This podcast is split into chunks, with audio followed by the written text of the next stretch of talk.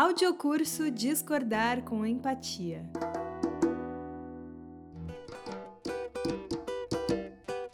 Minhas boas-vindas para você que nos ouve. Eu sou a Débora Pontaut e você está ouvindo o audiocurso Discordar com Empatia.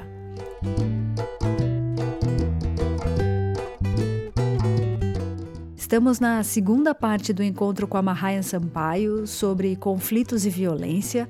Lembrando que esse conteúdo faz parte do curso Discordar com Empatia, que foi oferecido pelo Programa Carta da Terra em Ação, da Alma Paz, em parceria com o projeto Inspira do Sesc Itaquera. E um agradecimento especial a Viviane dos Santos que nos ajudou nessa jornada. No episódio anterior, a gente iniciou a reflexão sobre dialogar com pessoas que pensam diferente da gente e falamos também sobre polarização e privilégios. Se você ainda não escutou a primeira parte, eu sugiro que agora ou depois desse episódio você vá lá escutar para ter o conteúdo completo que a Mahayan apresentou para gente. Nesse episódio, nós vamos falar sobre o papel da empatia, essa palavra que é tão usada e que parece ser o ingrediente mágico para resolver todas as divergências do mundo. Empatia é muito importante, mas não é tudo na hora em que a gente busca a compreensão de sujeitos, a entender por que algumas pessoas percorrem determinados caminhos, entendendo que saber disso é fundamental quando a gente se abre ao diálogo, não estando preso só na nossa posição, mas também analisando com muito respeito as posições que dizem respeito ao outro. E por que isso? Vou explicar para vocês. Basicamente, existem três tipos principais de empatia que podem ou não estar correlacionados entre si. Primeira delas, a empatia, que tem a definição mais comum, que é a empatia que a gente chama de cognitiva, que é quando você entende o ponto de vista do outro, que você tenta se colocar no lugar do outro, que você tenta se relacionar, se colocar naquele lugar de fala, imaginar como seria esse ponto de vista, para que você entenda o outro da melhor maneira, para que você entenda as suas motivações, as suas características, o que ele faz, o que ele não faz. Então vamos supor, por exemplo, uma situação de empatia cognitiva em que uma pessoa está contando uma situação extremamente difícil para você, tipo, caramba, você está conversando com um amigo seu e ele está te falando, nossa, eu não vou poder ir, sei lá, para o chá de bebê do seu filho porque meu carro quebrou. Ao invés de você ficar bravo, você ouve aquilo que a pessoa que está te dizendo e pensa, nossa, se fosse eu, indo para o chá de bebê do amigo, por exemplo, e meu carro tivesse quebrado, eu ficaria muito mal. Ai, realmente, amigo, não, então tudo bem, eu entendi que você teve suas dificuldades, olha só, se você conseguir resolver a tempo, você vem para cá, mas está tudo certo, por uma fatalidade, por uma questão. Você não conseguiu, então tudo bem. Então essa é a empatia basicona, é a cognitiva, tudo bem?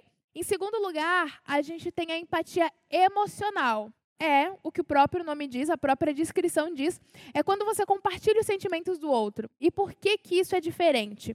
Porque muitas vezes você pode estar conversando com uma pessoa que te conta uma situação muito feliz ou muito triste, cheia de emoções, e ela fala para você como ela se sentiu, e você sente um sentimento muito parecido, porém não é igual. Então, por exemplo, Ai, vem alguém te falar, caramba, eu estava fazendo, suando, ralando para fazer o vestibular, passei na faculdade. E é, por exemplo, seu filho. Aí você fala, caramba, você passou na faculdade, vamos comemorar, vamos, vamos para algum lugar, enfim. Você sente uma alegria e você compartilha as mesmas emoções, você sente aquela empatia. Essa situação é uma empatia emocional, tudo bem? E a compassiva que é especificamente para aqueles que são mais observadores. É aquele amigo, que acho que todo mundo tem um pouco, que sente quando você está bem, quando você está mal, quando você está feliz e quando você não está. E ele percebe as coisas sem que você precise falar. E daí vem muito a ideia né, de compassiva, de compaixão, de você sentir sem que o outro diga. Você sente que ele está emocionalmente abalado, que ele está triste. E aí, a partir daí, você tem esse sentimento sem que o outro precise manifestá-lo, que é um exercício de observação. E dessas três, eu digo que a compassiva é uma das mais desafiadoras, porque envolve o desprender-se de si um pouco poucas pessoas são as pessoas que olham em volta e, mais do que perceber o outro, consegue compreender o outro, sentir o outro, sem que ele necessariamente manifeste em claras palavras o que ele sente ou o momento pelo qual ele está passando. Esses tipos de empatia, eles podem ser considerados isolados ou podem ser misturados, podem ser manifestados, podem ser dirigidos a outra pessoa de forma múltipla. Então, eu, por exemplo, ao mesmo tempo, posso estar tá tendo uma empatia cognitiva, emocional e compassiva tudo junto. Para mim, um ponto mais importante que a gente pode destacar dessa colocação que a Mahayan trouxe é que, por mais que eu me imagine no lugar do outro, que eu tente me conectar com os sentimentos dessa pessoa, exercitando a empatia por ela, por mais que eu realize todo um movimento em direção ao sentimento do outro, eu não sou o outro. Eu não sou a outra pessoa. E isso é importante que fique gravado na nossa memória, que fique muito bem fixado. Porque se nós não somos o outro, a gente pode sentir parecido, a gente pode compreender, a gente pode observar sem que o outro precise dizer. Só que não somos o outro. Como eu disse para vocês, cada existência nossa é extremamente única. E sendo extremamente única, existem motivos, existem conexões cerebrais de cada um, de cada pessoa, que vão guiar a experiência dela em sociedade. O que acontece é que a pessoa que estará ali do seu lado, por mais parecida que seja com você, ou por mais que você compreenda ela, ela viveu situações, ela passou por experiências que você pode imaginar como foram, mas você não viveu. Empatia é como se imaginar calçando os sapatos do outro, só que sem saber como verdadeiramente é essa sensação. É um exemplo muito prático. Você pode estar do lado de um amigo e ele dizer, nossa, esse sapato está apertado. E você pensar, caramba, isso é desconfortável, hein? Mas não está apertando literalmente no seu pé. E a partir disso, a gente, com muita humildade, com muita sabedoria, com muita inteligência emocional, vai compreendendo aos poucos que, por mais que a gente tente e que a gente se esforce, a gente não reconhece a totalidade das pessoas que estão à nossa volta. E isso é importante. Porque pode ser seu chegado, seu parceiro, seu familiar, ou uma pessoa que você acha que conhece muito bem. Mas o sentimento, verdadeiramente estar na pele de outra pessoa, nós nunca estaremos. E aí, a partir disso, a gente entende que existem limites para a nossa empatia, apesar dela ser muito importante. E aí, a partir desses limites, a gente entende que, caramba, eu posso ter ofendido alguém. Nossa, eu causei bem para uma pessoa, que bacana que eu causei esse bem. Mas será que eu verdadeiramente sei a revolução que eu fiz na vida daquela pessoa, quando é uma coisa positiva? Isso é importante de ser considerado. Quando a gente dialoga, a gente tem muito a mania de se prender às nossas falas, de se prender aos nossos posicionamentos, a gente ouve pouco. E eu quero dizer para vocês que, mesmo que a gente ouça muito do outro, que a gente ouça esses posicionamentos, essas características e ações, que a gente observe muito bem, que a gente sinta, mesmo assim, a gente nunca vai saber na nossa totalidade. E aí, a partir disso, nós temos que ser as pessoas que se vestem dessa humildade e realmente entendem. Eu não vou saber tudo sobre o outro. E assim como a recíproca é totalmente verdadeira, eu posso ter pessoas que se importam super comigo, só que elas não vão saber a experiência única, singular e plural que é ser eu. Então, por que, que a gente muitas vezes pressupõe que a outra pessoa nunca deveria nos ferir e nos magoar, sendo que ser quem nós somos é uma experiência tão singular? E muitas vezes a gente fere o outro porque a gente não vai saber.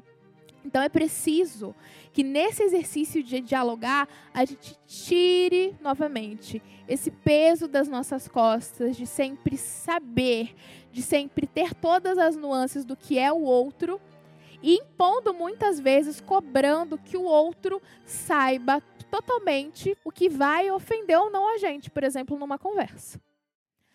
Numa sociedade que é movida pelo ego, só o meu ponto de vista importa. A gente tende a agir dessa forma. E pouquíssimas vezes a gente imagina como pode ser o ponto de vista do outro.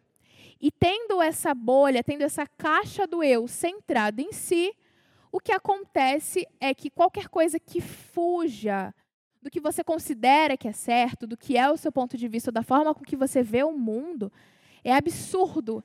E é tão absurdo para você que te causa tanto desconforto que você agride uma pessoa.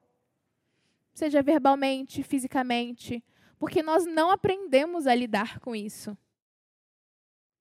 Se a existência, se as questões que ele traz me ferem, eu posso trazer isso de forma a elaborar uma comunicação não violenta para explicar isso, para que o outro veja da forma com que eu sinto isso.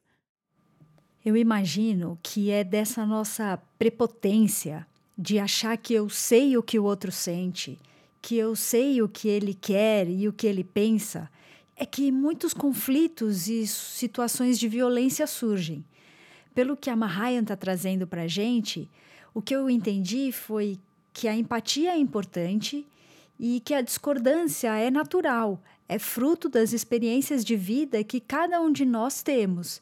Mas emergir um conflito por causa das nossas divergências, isso é algo que a gente pode ter um certo controle. O que eu me questiono dentro dessa reflexão é por que, que a gente conflita tanto ao discordar? Por que será que muitas vezes a gente prefere apelar para a violência, e aqui eu não estou falando só da violência física, ao invés de preferir o diálogo? A Mahaya vai ajudar a gente a pensar um pouco sobre isso não existe nenhuma premissa científica que diga que as pessoas elas nascem violentas e não podem fazer nada sobre isso.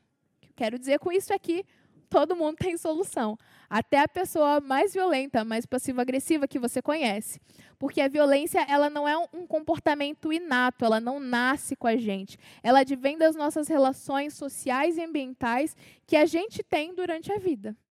E existem três principais tipos de violência também. Então, a direta, é um contato físico.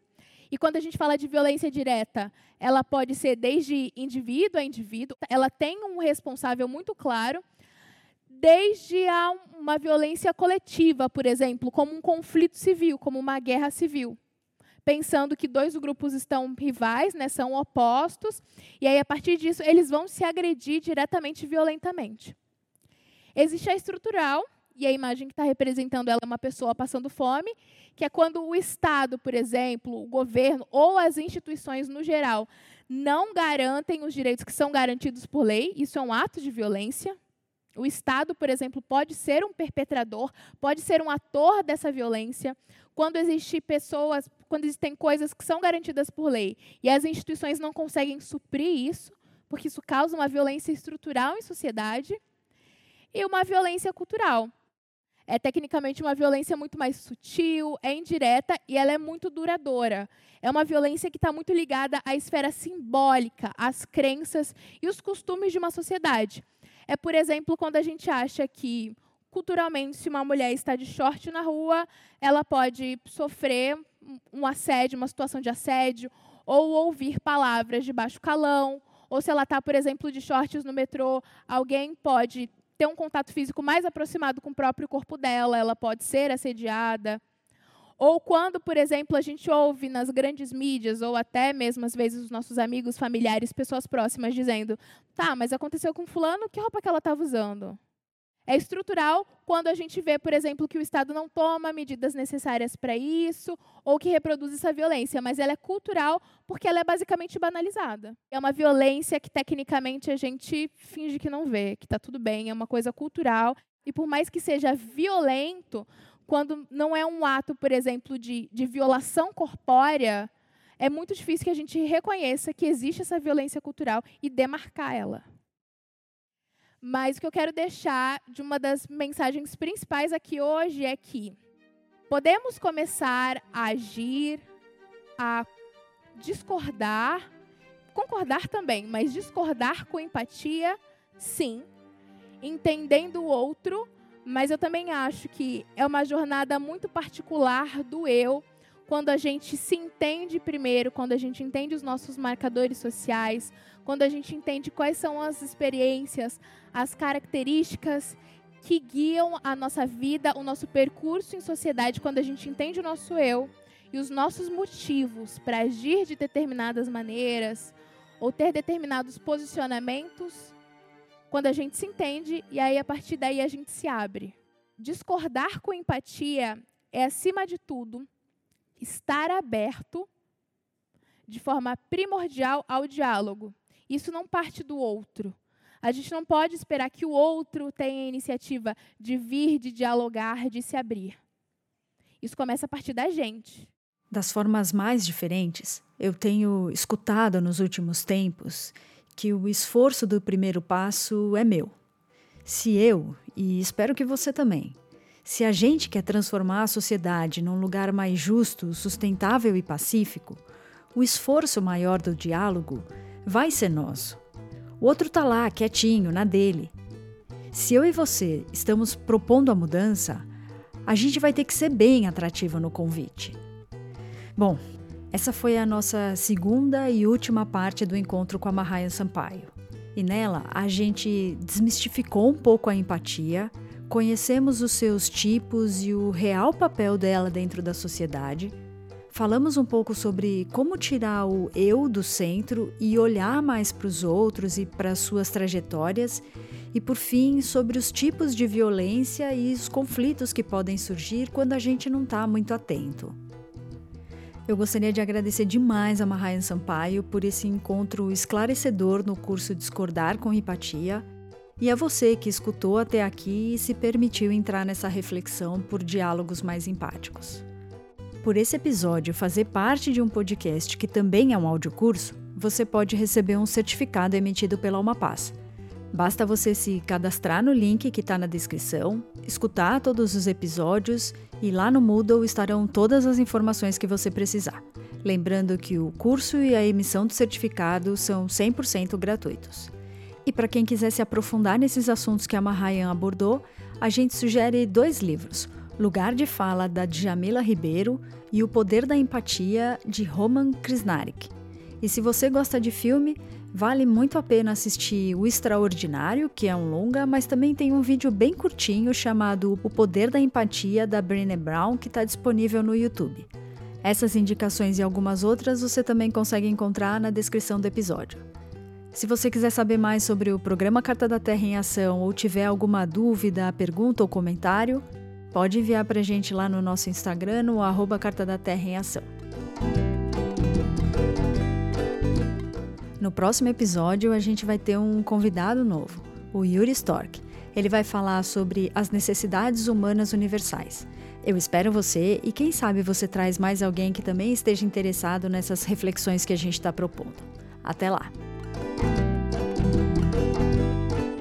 Esse episódio foi realizado com a produção, direção e locução de Débora Pontaut, roteiro e edição de Beatriz Assis, trilha sonora de Hélio Francisco, assistência de Ana Laura Madaliano, Maria Antônia Medeiros e Alice Monsani e a participação super especial da educadora Mahayan Sampaio. Uma realização, Programa Carta da Terra em Ação, Uma Paz 2023.